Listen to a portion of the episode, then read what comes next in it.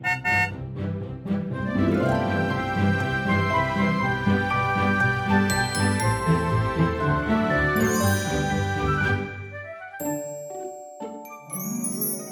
欢迎搭乘 JK 的身心灵游园车，Life is fantastic。我是主 Ron，我是 Kevin。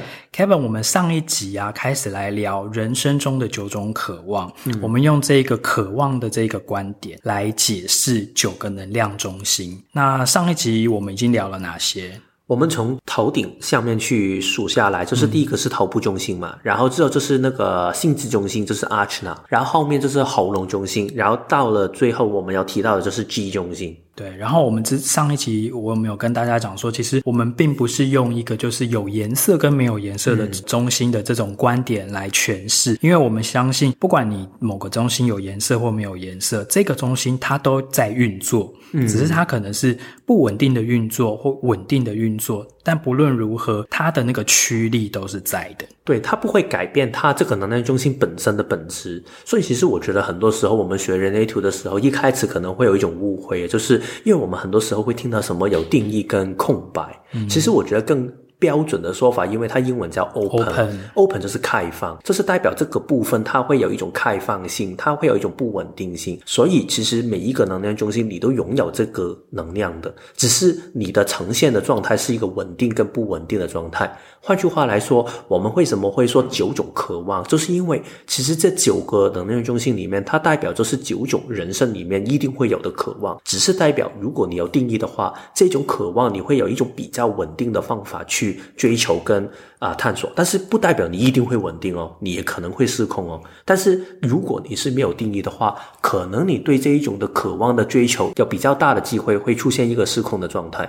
但是其实如果当你学会怎么去面对这一些的渴望的时候，我觉得有定义跟没有定义，大家最后学的课题其实也是比较相近的。对。对对，好，所以我们接下来，我们今天就是要讲剩下的五个中心。嗯，那我们一样依序，因为我们就是承接上一次，就是从上面往下这样讲下来。今天我们第一个要讲的是腱骨中心，嗯，然后第二个是根中心，然后第三个是皮中心，第四个是。情绪中心，然后第五个就是心脏中心。好，所以我们第一个是说荐骨中心。其实荐骨中心，我觉得大家应该也听得挺多这一个中心。对，因为它几乎是大家就是最耳熟能详的一个中心啊。嗯嗯。所以它代表的其实是什么的一股渴望呢？它其实是渴望生产，渴望制造。渴望创作一些什么东西出来，嗯，但是其实不知道大家其实如果已经理解人类图一段时间，你们有没有听懂？其实生产者其实生产什么？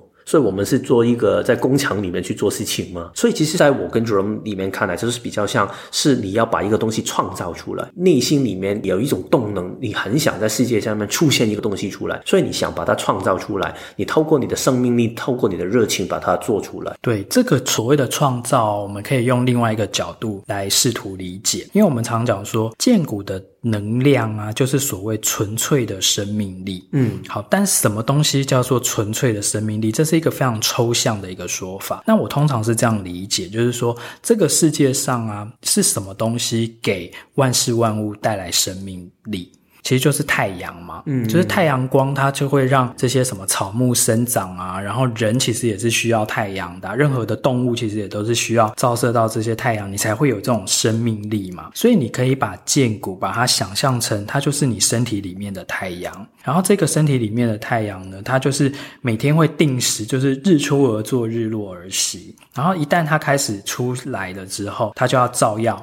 照耀什么呢？照耀你自己就要去选建骨，它会有回应嘛？去选说，诶，我今天想要照耀的领域是哪一块菜园，或者是哪一块花园？我想要去普照，或者是去灌溉能量给这个里面的东西。对，那这个其实就是一个建骨的能量的这个机制，而且建骨的能量其实它就是跟性的能量是有关的，嗯、就是在九个能量中心里面呢、啊，其实管性的这个部分的其实就是建骨。嗯，对，所以其实建骨真的是跟生产跟创造很有关系。因为你如果要生小孩，或者是你要创造一个新的生命，你是不是就是需要这个建骨的动能？对，其实坦白说，性或者是生产一个小孩出来，其实坦白真的是一个非常大的创造的工程。嗯，因为你不单只要花可能十多个月的时间，就十个月的时间把它生出来，然后你还要之后的照顾它，其实你对你的生命里面这是一个非常大的改变。你是创造了一个完全性的生命的。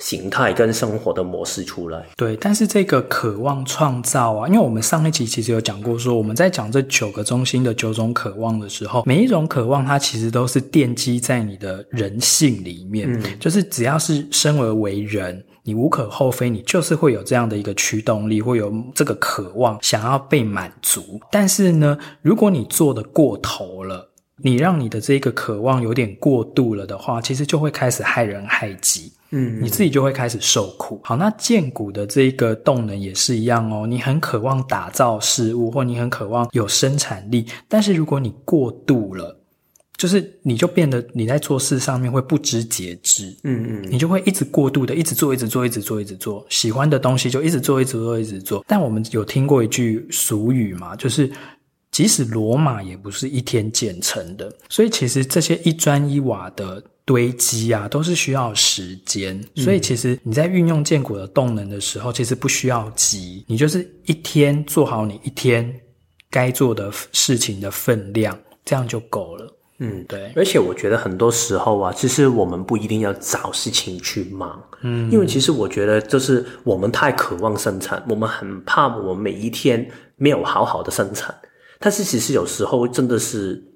闲一下，可能就是等待下一次你更有力量去生产吧。对，因为其实我自己也会有这样的经验呢，就是如果这一天我刚刚做完一个大的项目，嗯，然后可能我有几个星期我不知道自己要干什么，然后你就会找一些东西来做。所以现在不是很方便吗？就是每一个人电话拿在手上，划一下手机，其实你已经用了你的时间，或者是你去玩一个手游，你很想把自己的这些东西去用出来，去弥补这个对。生产的渴望，但是当你这样去做的时候，其实你很多时候更是把刚才主任说那个太阳的动能把它乱掉。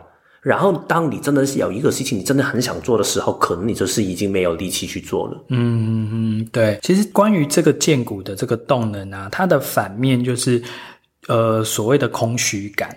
嗯，就是当你如果觉得你活着啊，其实你没有一种，因为太阳它就是要燃烧嘛，所以其实荐骨的这种渴望，就是你会希望你的人生活有一种燃烧的感觉，好像 do something，你觉得说哦，我活着那种有一种生命力的感觉。如果没有的话，其实你就是会进入到一种很死寂、很消沉，然后很空虚的那种感觉，就觉得说我好像都没有做出什么东西可以留下来的。嗯，对。但是就像我们刚才讲的，其实事情过于不急都不好。好，所以其实某种程度，嗯，人生里面不是说所有的这种空白都要被填满，每天都好像一定要给自己找事情做，都不能空虚。有的时候你稍微空虚一下，或者是稍微休息一下。稍微不想做事情的时候，就不要做事，也 OK。嗯，对，因为我们上一集不是我们都会针对每一个中心会有一个句子吗？对，那这一个建股中心的句子就是说，其实当你电力不足的时候，不做事也没关系。嗯。对，我另外还想到一句，就是暂时如果你找不到生命中的热情，其实也没关系。对，你不需要给自己那么大的压力，就觉得说我好像一定要找到我生命的热情在哪。因为我们刚才说创造力，我觉得如果大家在听的时候，我不知道大家会想到什么。很多人可能会想到就是哦，所以我应该要开一个公司，或者是我应该有一个人生的使命我要达成。所以很多时候我们以为的创造力跟生命的动能就是这样的一个东西，但是其实有一些很小的东西也可以是你的创造力。啊，可能你今天找一条新的路线去上班，也是一种创造力。然后可能你现在啊、你去市场去看，你对什么样的食材有回应，然后你在煮的过程里面，你用一个新的方法去把它整合起来，其实这一切也是创造力。很多时候我在做这个职场个案的过程里面，很多人会跟我说，其实我没有感觉到我自己的生命的热情，我很想在工作里面找到热情，但是当你仔细走到他旁边去看的时候，你会发现，其实他在生命里面有很多的热情，只是对他来说，他以为热情是那一种，就是我一辈子都要做的事情。但是其实这个是我们头脑去想达成的东西。登场者的荐骨的动能只是我在这个当下，我很想去创造一个事情的动能。所以其实多么小的东西，你打一个电动也好，或者是你看一个 Netflix 的剧也好，反正这个事情是你在这个当下最想把自己的生命力投放在这个事情上面的东西，其实已经是你在满足这个渴望的过程。你不需要创造一个更大的东西去填满这个刚才说那个。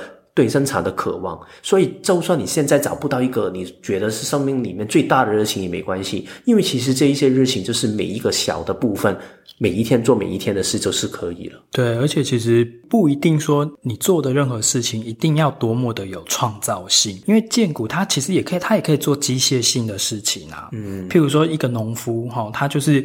每天做一些机械性的事情，可是，一样他很有回应啊。嗯、他一样对这些事情，他觉得他很有 energy 去完成啊。甚至如果只是一个搬砖的工人，他每天都是在做机械性的工作，在那边搬砖。可是，也许他对这件事情很有回应啊。嗯，因为他心里想说，我不是只是在做搬砖，我是在做一个，譬如说让人家幸福的家。或者是让人家幸福的一个空间。嗯，他如果是抱持这样的一个心态，他在做这件事情的时候，虽然是机械性的，不见得有所谓的创造性，但是他一样是非常有 energy，他非常的对这件事情有动力、有干劲。那这个其实就是建股动能。那你只要不要。过度的使用它，该休息的时候就休息。就像我们讲的那个太身体的太阳，它其实就是要日出而作，日落而息嘛。嗯、你不要到就是已经日落了，你还要一直要驱动你的身体，还要一直做事情，这个时候就是过头了。对，嗯。那下一个我们要谈的就是根部中心嘛。对，跟中心，跟中心的渴望就是渴望突破。突破其实就是突变的一个同义字啦，因为其实这个中心它就是管的是 mutation，就是它要突变突破，或者是要有一个新的开始，它就是想要 do something。对，要有新的体验。对，那这个同样，它在我们的九个中心里面，它跟那个头顶中心一样，它其实都是所谓的内在的压力。头顶中心它其实是我们那我们上集有讲说，它就是要一直发问的一个压力嘛，它想要知道更多。嗯。但是根中心呢，它就是身体的这种内在的压力，就是你想要去体验更多。嗯，对。好，那这个根中心其实很重要哦，因为它其实是所有人类进化的一股原动力。怎么说呢？因为在这个根中心啊，有三条通道，好，它就是连接了根中心跟建骨中心的这三条通道。在我们人类图的通道里面，我们把它叫做是呃 format，就是格式化的通道。这其实是非常非常重要的。有哪三条呢？一个是 Kevin 有的这个三跟六十，嗯，然后再来一个是九跟五十二，然后还有四十二跟五十三。那这三条为什么叫做 format？它为什么是格式化？是因为跟中心的作用其实就很像是我们一台车的一个油门，嗯，就是你要启动一台车子的话，你是不是要踩那个油门？但是你如果光是踩油门，但是油箱没有油，那这台车它一样还是不会动。但是那个荐骨呢，就是管油箱，所以油箱如果里面有油，然后你又有这个根部中心，又把它那个油门给它吹对起，把它踩下去的话，那个车子就动了。那这就是这三条格式化通道的功能。嗯，对啊，在我自己的体会里面，我觉得这个三六十这一条通道是挺代表这个根部中心的一种最。原始的这一种动能，因为是它代表的就是，当你看到一个好像没有办法可以跨过的难关的时候，然后你会有一个动力去找出一个新的出口出来。对，所以其实我自己的体验是，我之前不是去过那个美国去旅行嘛，嗯，然后当时我去那个 Grand Canyon 去爬山的时候，大峡谷，大峡谷，然后当时就是有一个同行。的朋友，嗯，然后他在爬上去的时候，因为我们要走的路程大概要十多个小时，然后我们还要在那个天黑前尽量要爬回到原本的那个起点，因为其实如果到晚上的时候，它的那个温度会跌得很低，大概只有可能几度，或者是甚至零度左右的的温度。嗯，但是我的朋友在走上去的时候，我们好像还有大概就是有八百公尺的地方，我们还要。往上爬。嗯，然后但是我的朋友他当时就是气喘发作，哦、气喘发作，所以当时我就突然有一个动力，我要把他的背包也背在我身上，我自己也背我自己的背包，所以一个人背两个背包一直往上走，然后我的朋友就一直拖行他的身体爬上去。所以其实我觉得这个是对我来说是一个挺特别的感觉，因为就是突然你会觉得，当你。愿意去接受现在面前这个难关是什么的时候，你会突然就是觉得好像哇，我怎么可以走得出去？但是我就是不管一切，我是觉得我有这个动能，我一定要把它完成。其实这个感觉，刚才我说这个例子，当然就是没有，不是每一个人都会感受过。但是其实你可以感受过，当如果突然有一个底线在你面前。突然，如果你有一个功课要交，或者是有一个报告你要交给你的老板的话，其实这一种的底线，这一种的压力，其实就是这个根部中心是所带领的部分。其实我们这个渴望，就是我们渴望要在这个没有办法可以冲破的限制里面，或者是这个底线面前，我们要把这个事情可以完成掉，我们要突破这个事情，嗯、我要把它完成的这个渴望的动能，嗯，渴望突破，渴望不受限制，对对，所以这个都是跟中心的这个。能量会导致你会想要去做一些什么事情，所以其实这个跟中心，如果你过度了的话，就会变成说你这个人变得很焦躁，或者是很躁动不安，嗯、或者是很过动，因为你一直会在那边动来动去，动来动去，对，或者是说事情一直会想要有一个新的突破，然后你就会在那边东撞西撞，嗯，对。我自己的经验里面还会就是很想去找到有一个新的压力点，让自己可以继续动起来。你看我下一个的突破点是在哪里？你是不是不太喜欢休息呀、啊？会有一点，就是好像我现在刚刚就是开始开那个人类图的初阶的课程嘛。嗯、然后当我在开都还没有开完的时候，因为是几个星期的课，然后在开到一半的时候，我就开始好像有一种毛躁的感觉，就是觉得是不是我应该开始去计划后面的东西。就是你好像觉得，就是我要不停突破，要不我不想停下来。嗯，就是好像我不停的要，就是好像运动选手也会这样嘛，就是觉得现在我已经到了这个境界，然后我要下一个境界，下一个境界，就是不停给自己一些突破的点。嗯，但是其实如果不停给自己一些突破的点的话，很容易会让自己的韵律就会。混乱掉了。嗯，这个真的就是一直会有一个内在的压力耶，一直给自己很多的内在的压力。因为像我空跟的人，我就不会给自己压力。就比如说，哦，又没有，就是这这阵子没有什么事情要做，那我可能就可以很放松。所以你会不会还是会有一种渴望，觉得自己要？有一些突破的地方，我觉得以前会，就是在我去制约之前的时候，因为你会被别人的压力填满嘛，嗯，然后你就会两倍的爆炸嘛。但是现在就不会了，现在我就做什么事情，我就是随遇而安，然后我就是非常的顺其自然，嗯，就是今天有事情做我就做，然后没有事情做的时候我就休息。但是在这个过程里顺流而行的走下来的时候，你会发现你最后还是会突破了一些东西，或者是有一些。进化吗，自己，我觉得可能那个突破跟进化对我来讲就不是这么的重要，嗯，对。但是我就觉得说，哦，我其实过好每一天就好。但是我在好奇，就是你在过程里面会不会发现，你最后还是会有一些进步跟突破在？应该有，应该还是会吧。嗯，对啊，因为其实你只要有做事。多多少少迟早都还是会有进步啊，但是我就是不会有那种由内而外一直不断给自己压力，嗯，就觉得说好像我闲不下来，好像我不能停下来，我就是要一直往前走，我比较不会有那样的一个压力。所以我觉得那个感觉就好像是，其实渴望突破是一个人的本性，所以大家都会想。但是其实你不一定要觉得我现在要突破了，我现在要突破你才可以突破。只是你按照自己的某一个节奏去慢慢走的话，其实你还是会突破到的。因为其实你只要你的心态是愿意去成长，你愿意去好好的跟随生命去走，然后去接受一些你准备好的挑战的话，其实你的生命还是会有进步的。所以你还是会走过你的难关的。你在这个过程里面还是会有突破的。所以我觉得。不要去强迫自己去，一定要每一天我都要新的进步。对，有一些心态会这样嘛，就是每一天我都要过一个更好的一天，每一天我都要成长一点。嗯、其实这个就会让自己很容易逼疯。嗯嗯嗯，所以这个我们这一个跟中心的那个减压句啊，重点句就是说，停下来休息也没关系，不用觉得说要一直要追赶。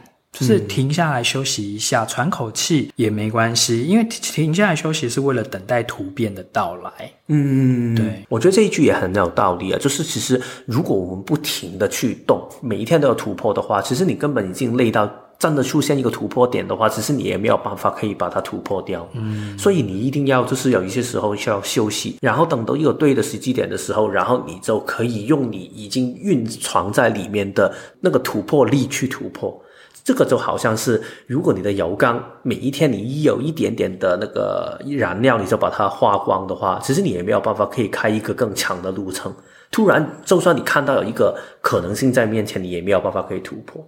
所以，其实我觉得你刚才说的其实挺对了，就是有时候停下来休息一下，其实也可以，也没关系。对啊，对啊，对啊，人生本来就是，就是它有它往前。移动的设定，那个不是说靠你自己的头脑一直在那边吹赶，你就真的可以走得多快，嗯，或走得多好，嗯，好。那接下来我们要讲的是第三个中心，是这个皮中心。皮中心其实一般又有人是叫做直觉中心了，因为其实基本上我们都是尽量维持原文的翻译，因为其实在原文里面，皮中心它就是叫 spleen 嘛，对，对对，它不是叫做 intuition。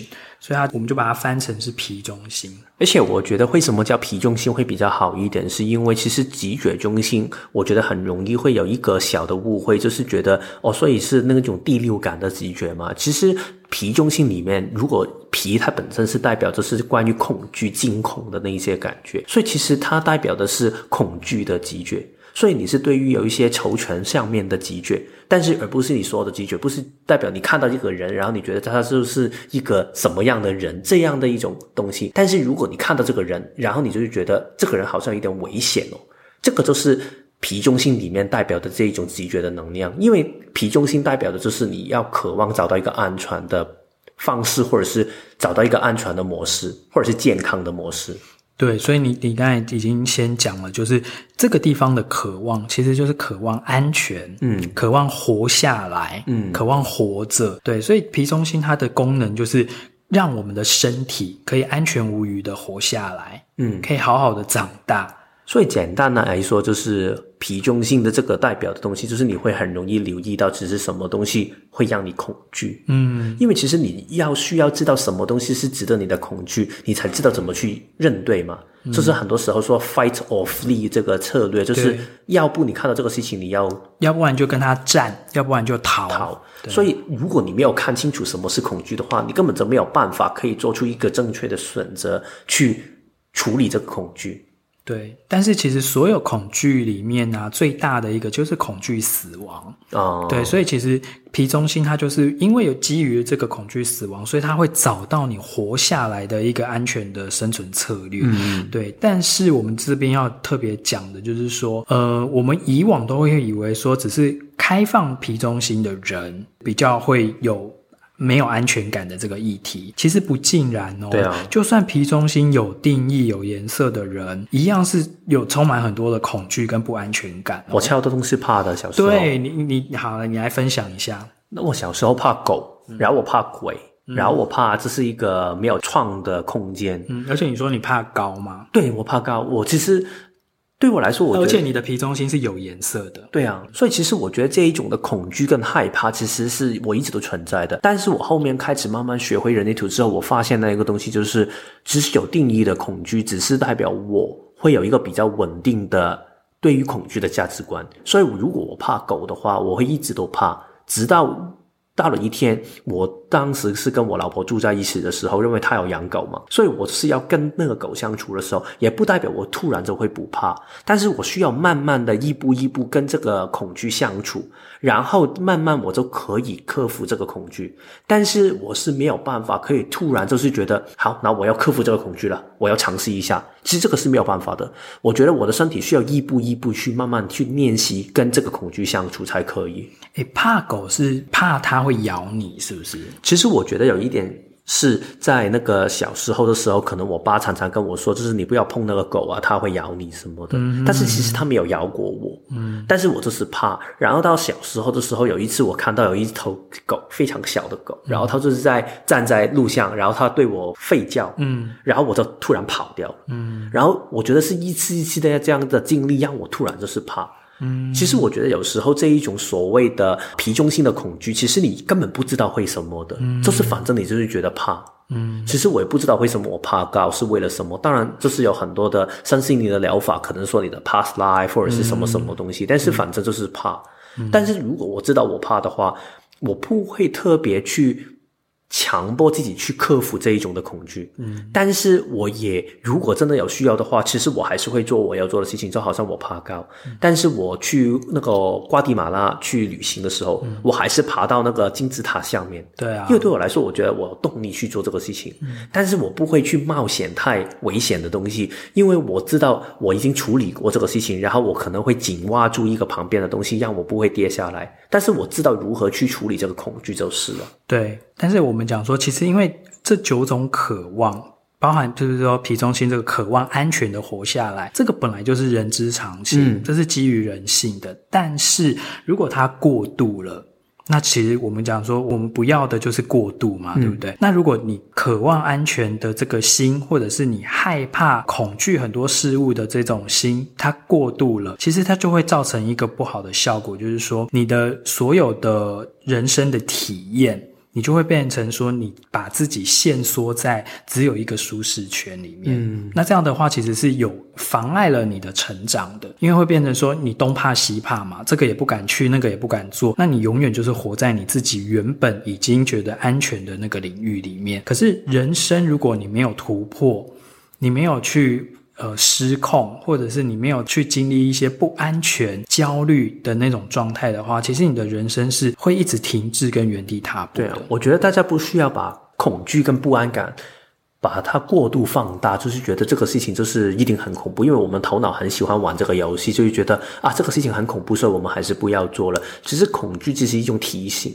就是跟你说，现在面前可能你需要注意一下，所以只是你只是把这个注意放在这里就可以。当你注意完之后，你还是可以做你要做的事情，但是你就小心一点就可以了。但是如果你注意完之后，你觉得不想做的话，那你就可以停下来。你要聆听自己身体里面真的有没有这个动力去做这个事情，而不是你单纯的去。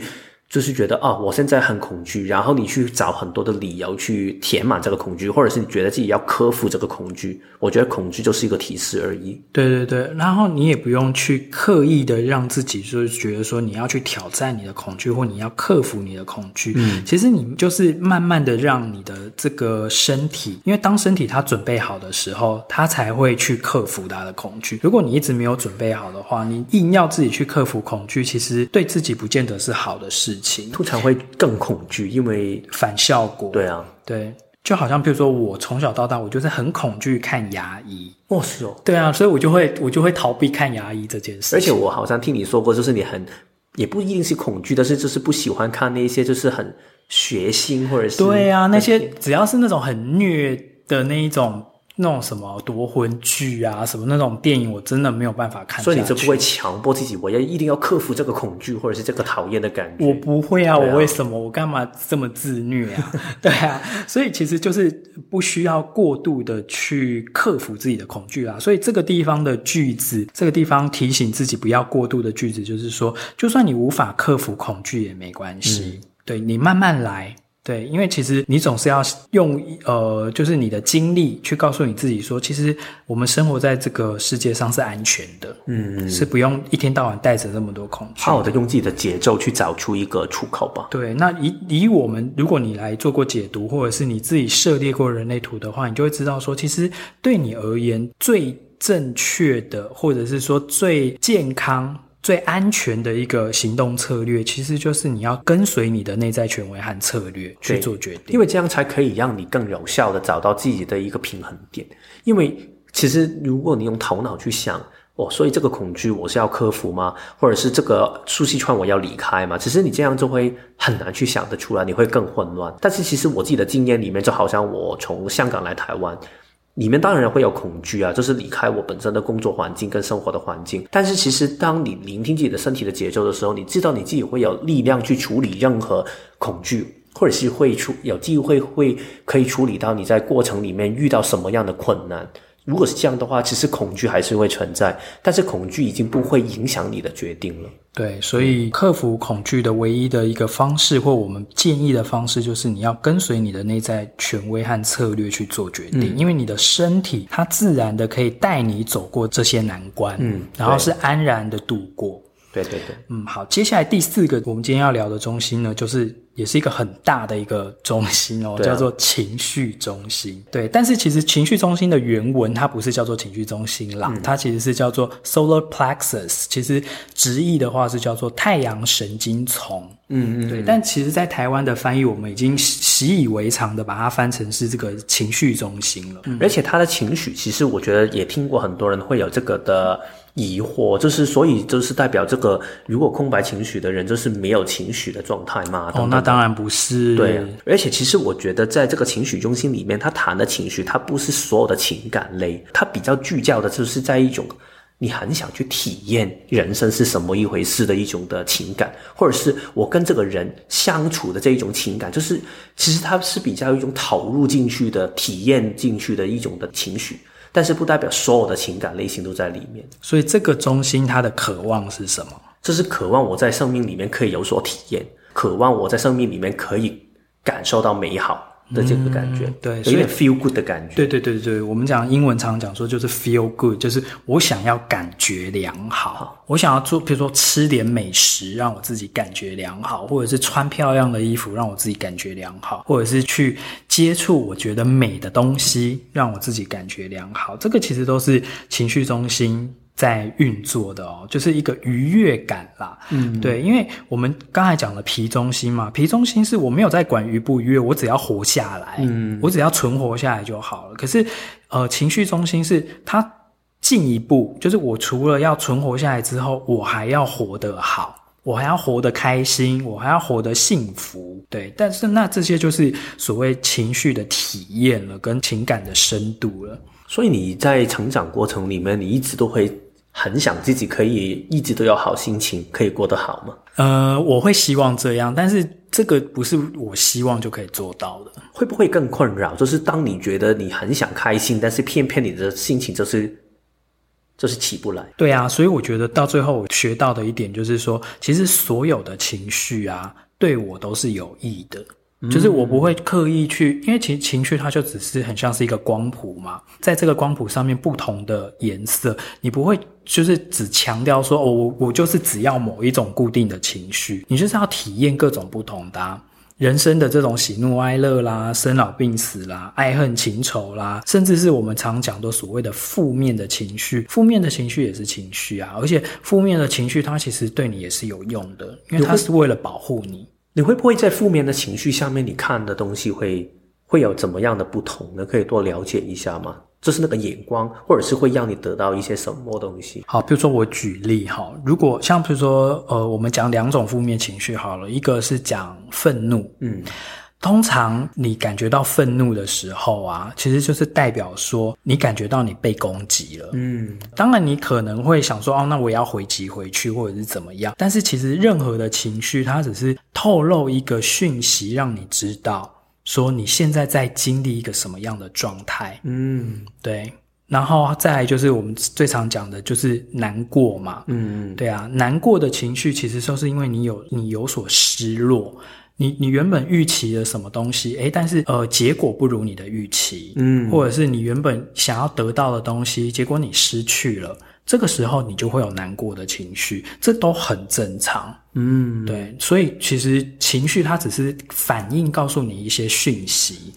我想起我之前有看过一本书，我自己是挺推荐的，就是它叫《忧郁的演化》，里面他说的观点，他很有趣，他就说，很多时候我们有一个忧郁的感觉，是因为我们的生存的机制里面，我们在演化的过程里面，这个机制是让我们要停下来一点，因为当你觉得忧郁的时候，或者是你觉得就是是刚才说的难过跟失望的时候，你就会。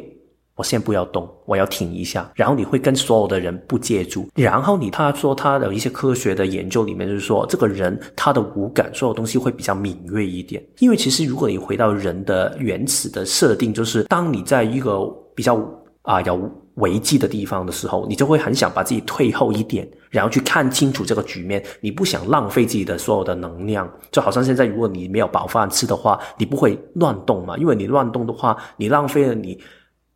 没有很多的能量的话，其实这个是一种危险来的。所以，其实当你处在这个所谓的忧郁或者是难过或者是失望的的情况下，其实是让你提醒一下，现在你不要往前冲，退后一点，看清楚局面，然后把你的能量好好的酝酿一下，让对的时机点出现的时候，你有能量去处理这一些事情。所以，我觉得这个是情绪中心里面一个很重要的部分。我之前在。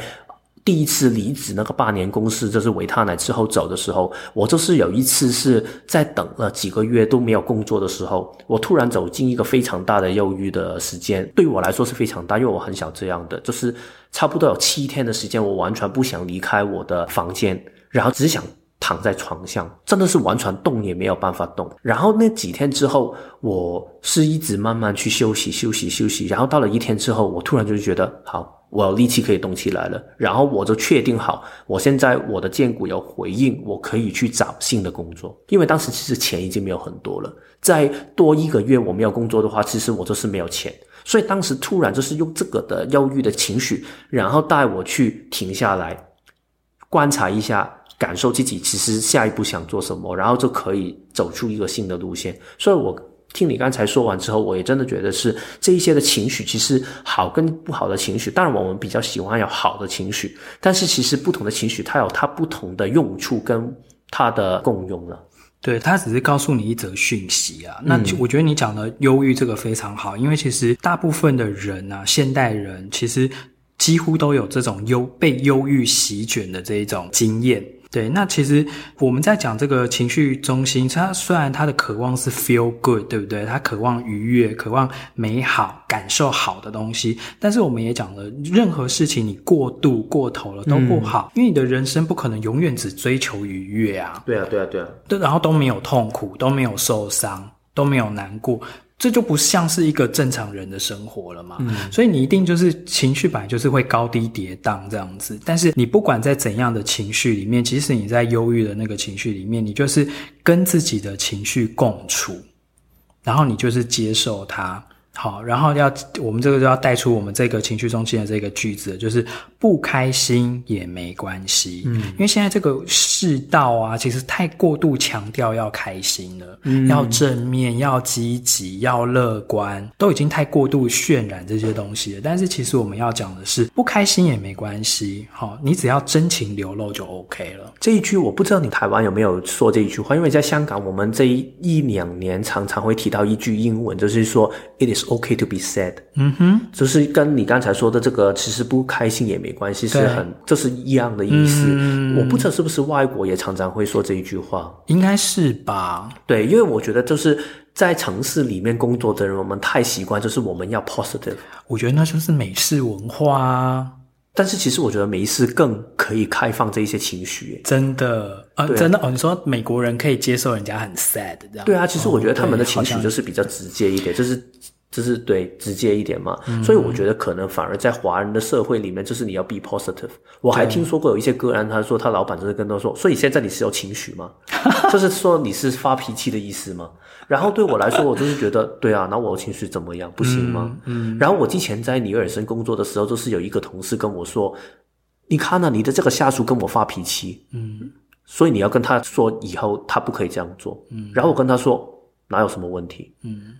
然后他说：“当然不可以发脾气了，为什么可以发？”然后我说：“如果他觉得这个事情不对的话，然后他表达出来的话，我觉得这个事情是没有问题的。所以我觉得很多时候，如果你真的是不开心，我觉得是没关系的。然后如果你情绪真的低落是没关系的。但是当然我们也要说一下，就是这个不代表是你可以去用你的情绪欺负别人或者是霸凌别人。其实你的情绪，如果你要表达的话，你就找一个你自己舒服的空间去表达。当然，如果对方是已经侵犯你了，或者是。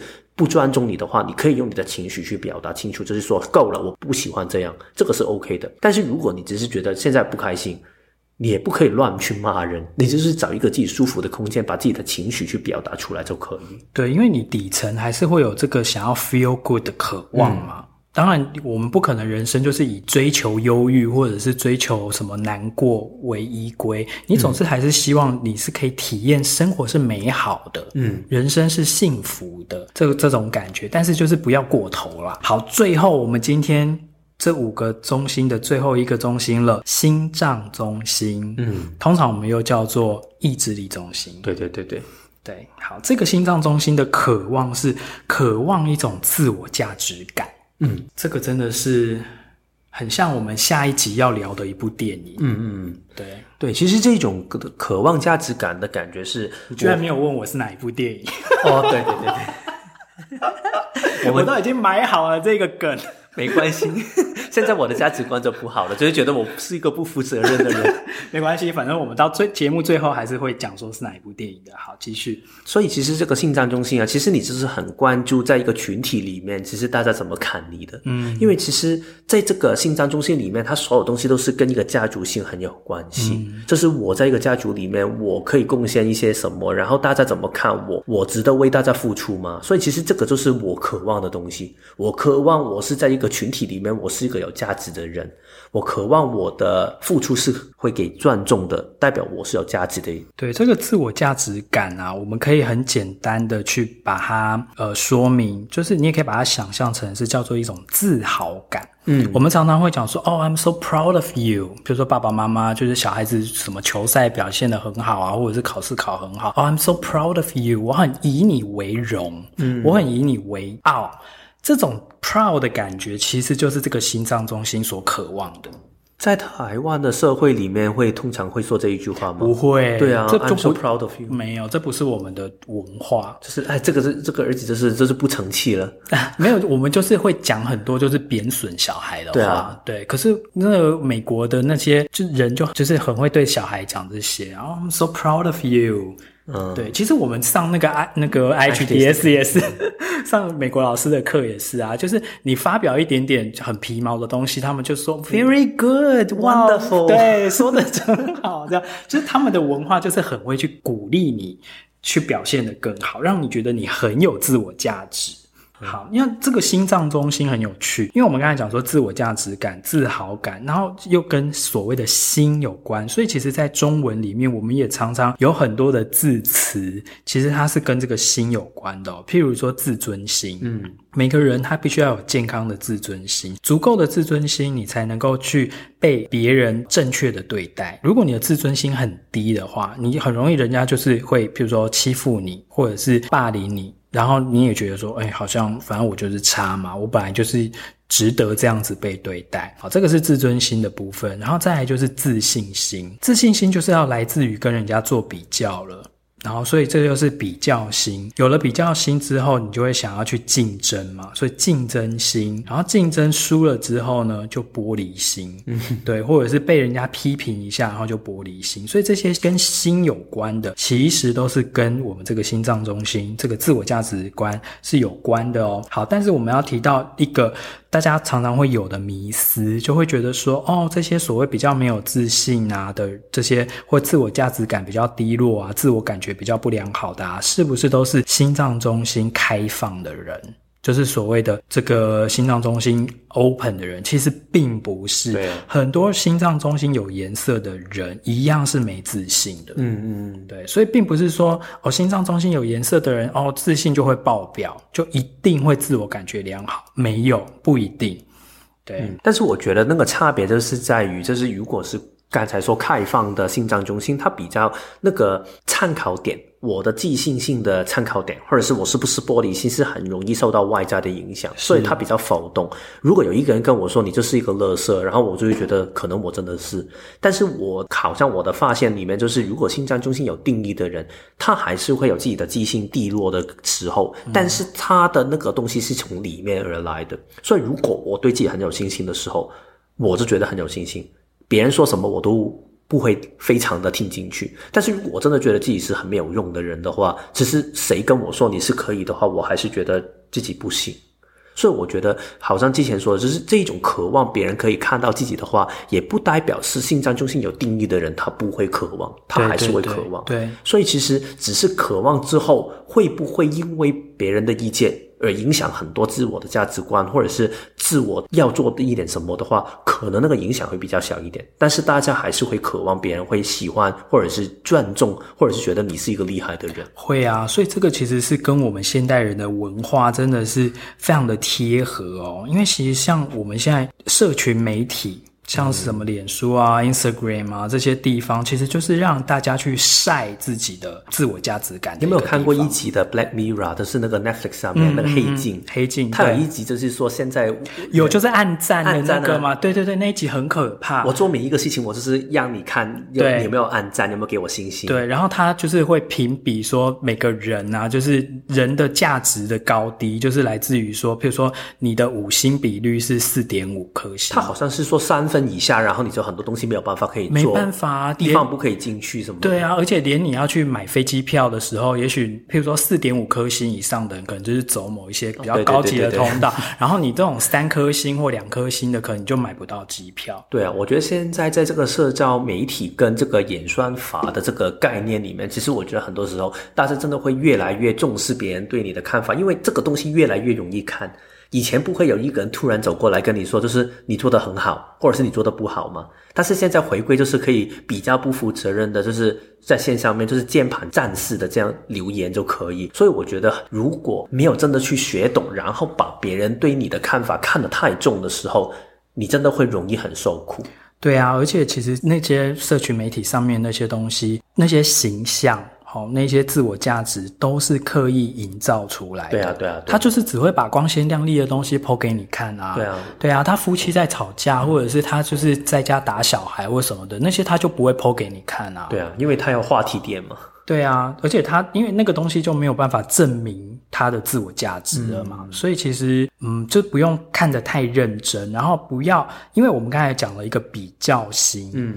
比较其实是一定会的，因为人与人之间的价值，嗯，真的你很难凭空说我很有价值，一定都是透过一个相对的比较，必须透过比较。所以心脏中心有颜色的人，其实他的那个输赢心或他的比较心，诶，不会比较少，诶，嗯，他一天到晚都会想要去证明他自己有用，或证明他自己有价值，他做什么事情他都要赢人家。或者是他都很怕输，因为一一旦输了之后，或被人家比下去之后，他就没有自我价值感。嗯，对啊，所以这个地方的这个重点句就是不被众人认同也没关系。嗯，虽然这真的很难啦，我觉得更重要的就是，就算别人不认同你的时候，然后你就知道。重点是你还想不想这样去做，而不是为了去盲目的追求别人的认同去做一些其实你根本不想做的事情。就是你做任何事情、做任何决定，都还是要跟随你的内在权威和策略啊，而不是为了只是得到别人给你暗赞或者是别人的认同而已。其实我觉得这一句也是很重要的事情，因为其实。当然，我们就是说嘛，每一个都是我们底层的渴望。所以，如果你要强迫一个人，我之前就是有听一些人会说过，就是所以我没有办法可以不管别人怎么看我。所以我们说的其实不是要不管别人怎么看自己，而是你不要因为太顾别人怎么看自己，然后去勉强自己做一些。不对的事情，就是不要过度啦。对，因为其实人一定，我们讲了嘛，这九种渴望本来就是人之常情，它是基于人性。人性里面本来就有一个需求，是它要被周围的人认同。嗯，这可能是我们的基因里面，它原本就是它，因为你必须要被社群认同，你才能够活下去嘛。对啊，所以可能就是。被这样的一个基因原本就有这样的一个设定，所以我们就会去想要渴望得到身边的人的认同，这个都很自然，这个都没有错。但是问题就是说，如果你过头了，你做任何一件事情都只是为了得到别人给你拍拍手，嗯，说你好棒棒，那这样的话，其实你就会出现很多的不快乐。嗯嗯嗯，好。但是基本上，这个自我价值感啊，和这个认同啊，大概就是这个我心脏中心的内容了。但说归说，但是我们还是很需要我们的听众的认同的哦。所以，如果你喜欢我们的节目的话，还是记得 Apple Podcast 的那个五颗星要记得给它按下去，然后也可以给我们一些你们的回馈，让我们知道其实你们喜欢听的一些是什么，然后我们也可以参考看看。嗯，好，那下。一集呢，我们又要回到来看电影喽。所以下一集我们要看的是什么电影呢？就是刚才你很想说，但是我没有问你，现在我还是不会问你的，你直接讲答案吧。啊，对啊，其实我们会看的就是 Black Swan 黑天鹅这个电影。对，因为这个真的是跟空白心脏中心真的是很经典的一个电影，而且它其实也是在探讨母女关系的一个经典电影之一哦。好，那我们今天的这个九中心的下集呀、啊，就聊到这边了。那下周我们就来谈黑天鹅喽，拜拜，下周见，拜拜。